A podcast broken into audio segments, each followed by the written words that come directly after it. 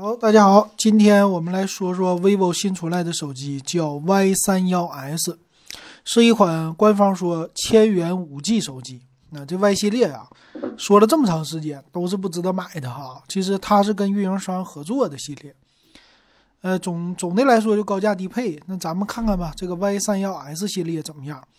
首先从它的样子来看，背面呢，这次最大的特色就是，呃，两个摄像头冒充三个摄像头。这两个摄像头呢，其中左上角有一个大摄像头，那就是居中式的那种，看起来圈特别大，但里边一点都不大。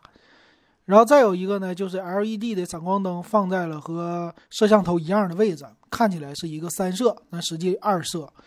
然后指纹解锁呢？不在背面了，是放在侧面的一个指纹解锁的样子啊。那这个机型呢，虽然是千元机，但是主打的就是五 G，并且官方说了是高通骁龙八核的五 G 处理器。至于哪个处理器，他没有说。嗯，我也很好奇，高通骁龙八八系列的不可能，六系列的，七系列还是四系列呀？一会儿咱们看看吧。那主打呢，千元机的特色是大电量，五千毫安的电量。支持十八瓦的一个快充，这个在五 G 手机里边啊，五 G 手机相对来说可能会有一点点费电啊，但是挺好的啊，五千毫安不错。呃，充电速度呢也还行，十八瓦够用了。再有一个就是存储，嗯，它是叫六加一 G 的运存加一百二十八 G 存储，这个怎么理解哈？六个 G 的是内存，一个 G 的是在你的存储空间里画出来的，所以叫六加一 G 的运存，就是那一 G 是一个缓存的意思。呃，反正主打呢六加一二八 G 肯定不能便宜了，估计官方千元不给你整到一千五。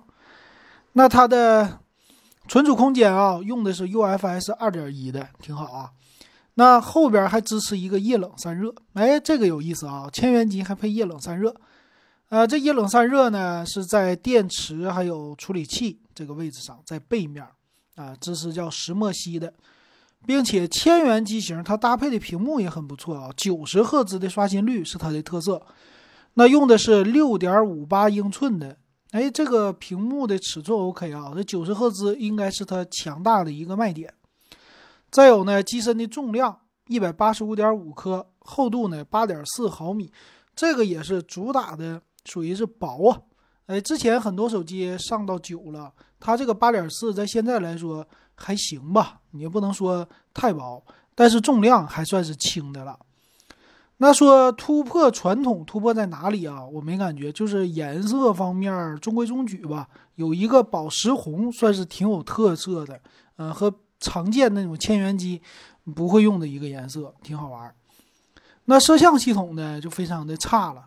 它的背面呢，摄像是一千三百万像素主摄加两百万像素虚化，哇，这个真是千年不用的了。前置八百万像素，哇，这非常的低端啊，我们不多说了。那支持玩游戏，玩游戏是 Muni Turbo 四点零和游戏魔盒，所以这样的手机现在，你说玩那种高端的叫什么原神呐那种游戏，估计不行。但是玩什么基本的王者荣耀啊，很多人都能玩。然后支持一个游戏变声，挺有意思啊。呃，还有就是官方的系统，这个我们来看详细的参数吧。详细参数方面，这个机型的厚度和重量还都行。那你看官方介绍的售价有两个版本，一个是四 G 版，一个是六 G 版，都配了一百二十八 G 的存储。啊，一个是一四九八，一个一六九八。你看我说的吧，这一千五左右。但是你不用参考这个价格，要真是这价格，你也不会买。它基本上都会降价的啊，降个四五百块啊，三四百块都有可能啊，因为毕竟它给线下留出来很大的一个空间。那处理器呢，还真像老金说的一样，用的是叫骁龙四八零，这个处理器很少见啊，我们之前没听说过。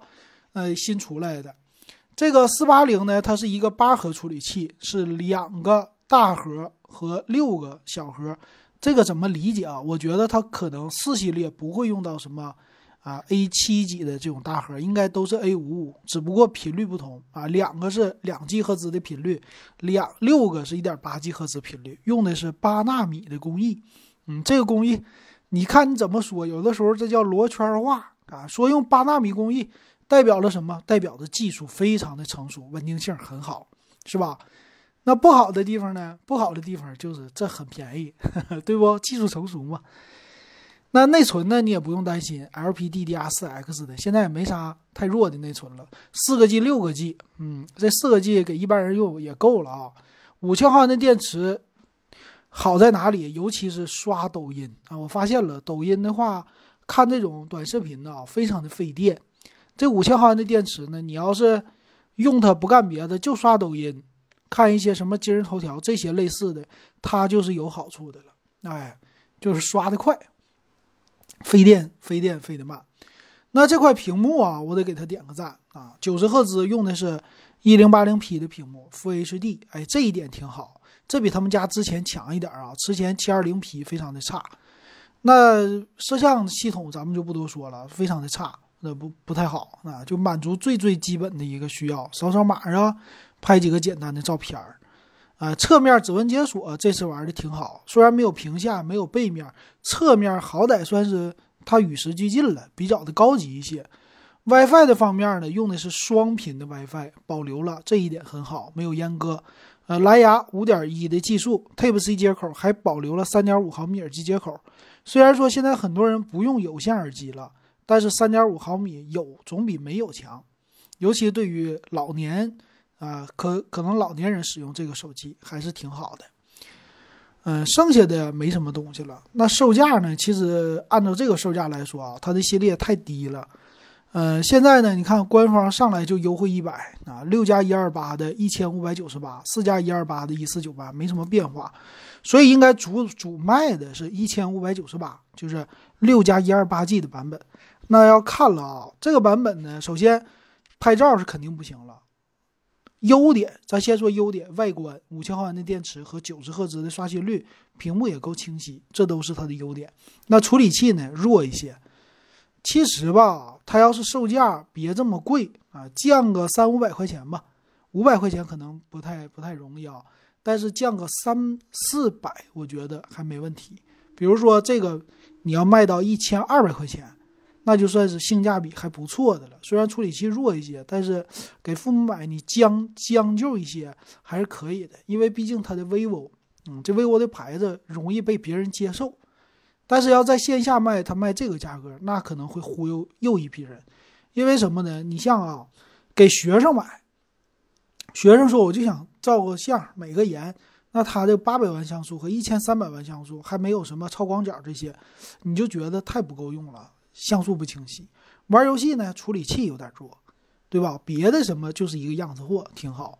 所以其实它适合那些需求不大的人。你就说我玩个抖音，哎，玩个微信这种的，还不玩游戏啊？你就拿它正常接电话，哎，你这处理器还是个五 G，那倒是可以啊。售价再低一点，因为中间这一千五六的价位啊，就跟他们不用跟别人比，跟他们家自己比。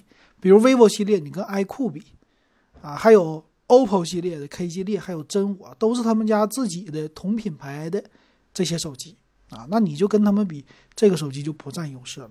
但是他要跟华为比，那还真是有点优势。为啥呢？华为现在两千块钱以下的都没什么好机器，啊，你这就是它的一个定位。跟小米呢，跟小米比性价比比不了。啊，但是呢，品牌度，很多人对 vivo 认知就是这个手机抗造，这手机漂亮，比小米强多了。小米跟它不是一个档次的，这就是很多人对它的一个理解。好，那不知道你愿不愿意买？反正老金这个价格，老金是绝对不推荐的啊，降个四百块，老金还是将巴，嗯，将就一点给大家推荐的。行，那这个手机就给大家说到这儿啊。对呀。年现在是春节后了啊，提醒大家，现在手机啊没什么特价的，把钱留住啊，咱们等六幺八，六幺八的时候又有很多好手机上市，是又有好价格上市，咱们就等待吧，千万把手里钱留好。行，今天咱们就说到这儿，感谢大家收听还有收看。